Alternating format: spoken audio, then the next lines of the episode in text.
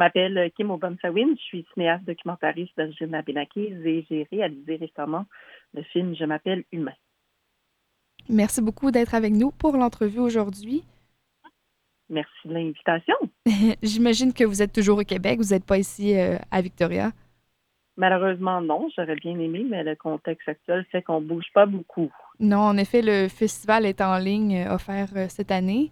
C'est ça, le, contexte a fait en sorte que ça a chamboulé tous les plans de sortie du film. D'abord, le film devait sortir en avril l'année passée, donc on avait déjà des eu des, euh, go de, la part de, de, festivals très, très intéressants en Europe. Donc, on devait sortir euh, euh, avant une première mondiale, donc de l'autre côté de l'océan. Puis quand on a vu que tout euh, tout euh, se transformait pour devenir en ligne. On se disait que ça que ça durerait pas. Hein. À l'époque, on ne doutait pas de ce qui nous attendait.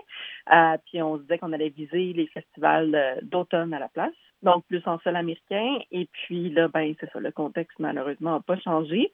Donc oui, on est sorti dans plein plein de festivals cet automne, beaucoup dans l'Ouest du Canada au début, donc Vancouver, Calgary. Après ça, euh, on a fait Winnipeg, Ontario, on, on s'est promené vraiment partout au Canada. C'est un peu notre bonbon comme cinéaste, c'est-à-dire que c'est pas là où on fait nos sous, on n'est pas payé pour faire la promo de nos films, mais tous les cinéastes vont dire la même chose que moi, c'est, c'est prenant en termes de temps, mais c'est tellement euh, le bout le plus fun de rencontrer le public, d'aller à des, des visionnements critiques, euh, de pouvoir répondre aux questions du public. Et puis je trouve que dans ce cas-ci, particulièrement pour Joséphine, ça me rend extrêmement triste parce que je trouve qu'elle méritait vraiment donc de, rencontrer son public puis de recevoir l'hommage dont elle mérite. Donc c'est un peu avec tristesse, mais ça m'a permis de, me promener un peu partout, euh, peut-être plus que j'aurais pu dans la réalité. Oui, donc là on parle de Joséphine. Oui, en fait, c'est ça. Donc, le film, euh, Je m'appelle Humain, euh, met en vedette Joséphine Bacon, qui est une poète euh, Innu, donc de la nation Innu au Québec. La nation Innu, euh, pour situer les gens par chez vous, euh, c'est une des grandes Premières Nations qu'on a ici au Québec, principalement située sur la côte nord. et puis, donc, Joséphine fait partie de ce grand peuple qui occupe le territoire depuis des millénaires. Et euh, Joséphine est aussi euh, connue comme étant une grande poète qui a gagné toutes sortes de distinctions, de prix en, tant que poète, mais aussi en, tant que citoyenne, membre des Premières Nations. Donc, c'est quelqu'un de très, très connu par chez nous. Et puis, je pense qu'il a été découvert de manière très positive par les gens de l'Ouest, euh, où le film a été super bien reçu. Donc, le film, c'est narratif ou c'est documentaire? Oui, mais ben, on parle d'un documentaire. Euh, c'est pas un c'est pas un portrait biographique. C'est un film qui s'attarde vraiment à l'œuvre de Joséphine Bacon. Donc son œuvre euh, est basée, donc elle écrit de la poésie. Elle est vraiment basée sur le récit des anciens. Parce qu'avant d'être poète, Joséphine a travaillé avec euh, une vie vraiment bien remplie. D'abord, elle a passé 15 ans dans les pensionnats autochtones.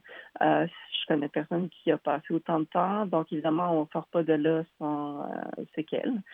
Euh, et puis ensuite, c'est, elle a vécu l'itinérance à Montréal. Elle a vécu une vie vraiment rocambolesque. Mais malgré ça, Joséphine, c'est une, une éternelle positive, une femme extrêmement lumineuse, résiliente et puis qui a su tirer, euh, faire son petit bonhomme de chemin, tirer son épingle du jeu, euh, notamment en commençant par euh, des petits boulots quand elle était jeune adulte, en, travaillant auprès d'anthropologues, donc les grands anthropologues de l'époque, José Maillot, Rémi Savard, Sylvie Vincent qui apparaît dans le film.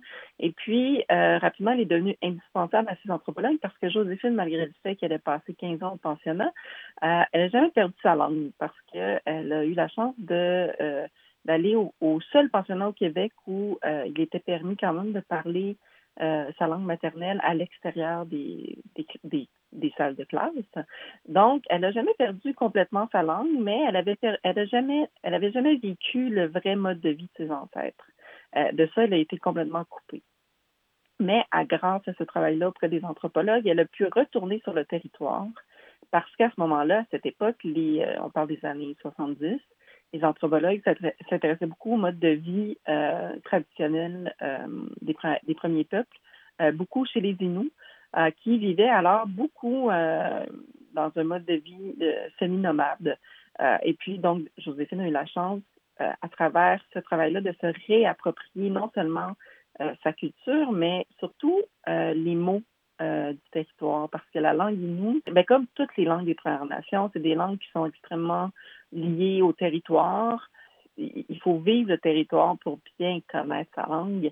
Et donc, Joséphine, aujourd'hui, elle est l'une des dernières locutrices de cet Innu du territoire. Donc, pas de l'Innu moderne, mais vraiment de l'Innu, comme elle le dit, du Nutchmit. Le Nutchmit étant de l'intérieur des terres, l'endroit où son peuple allait chasser, euh, trouver ses médicaments. Euh, bref, vraiment le lieu d'appartenance des Inuits.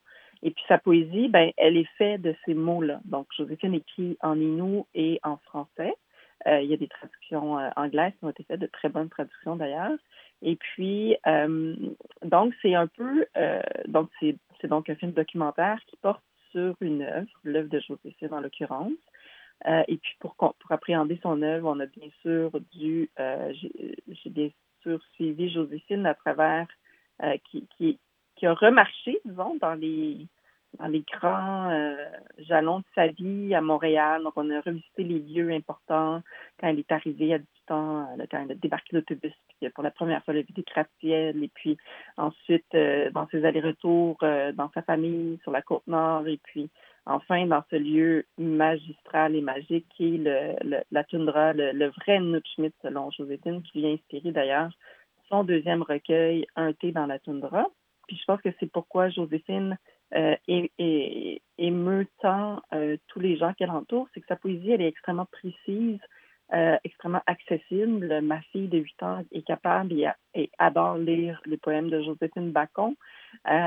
Donc, c'est pas aride du tout. Au contraire, c'est un super beau voyage dans une incursion dans dans le mode de vie d'un peuple qu'on qu'on connaît mal. Et voilà, ça a été une expérience professionnelle humaine vraiment, vraiment très jouissante pour moi. Joséphine l'a dit très bien, elle dit qu'elle est survivante, survivante d'un récit qu'on ne raconte pas.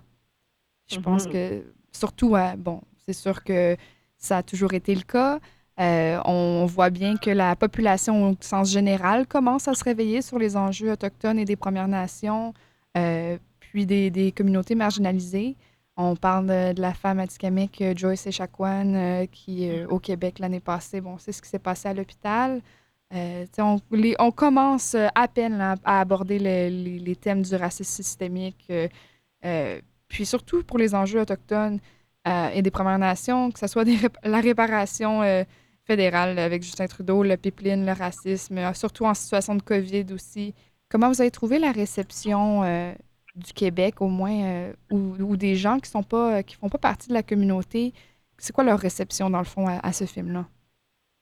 Bien, la réception est exceptionnelle rapidement, j'ai compris, même aux premières étapes d'écriture du scénario du film, euh, en côtoyant les gens et tout ça, que j'ai compris à quel point Joséphine était magnétique. Ça fait longtemps au Québec que Joséphine ne touche pas uniquement les, les Premières Nations. Là, euh, les gens, euh, les Québécois, l'Octone, connaissent bien Joséphine, l'adorent même. C'est vraiment pour nous une femme qui crée des ponts entre allochtones et autochtones donc, en ce sens, elle est extrêmement euh, indispensable à, la société québécoise. Je dirais ce qui m'a surpris, c'est l'accueil que le film euh, dont a bénéficié le film euh, plus au côté du Canada anglais.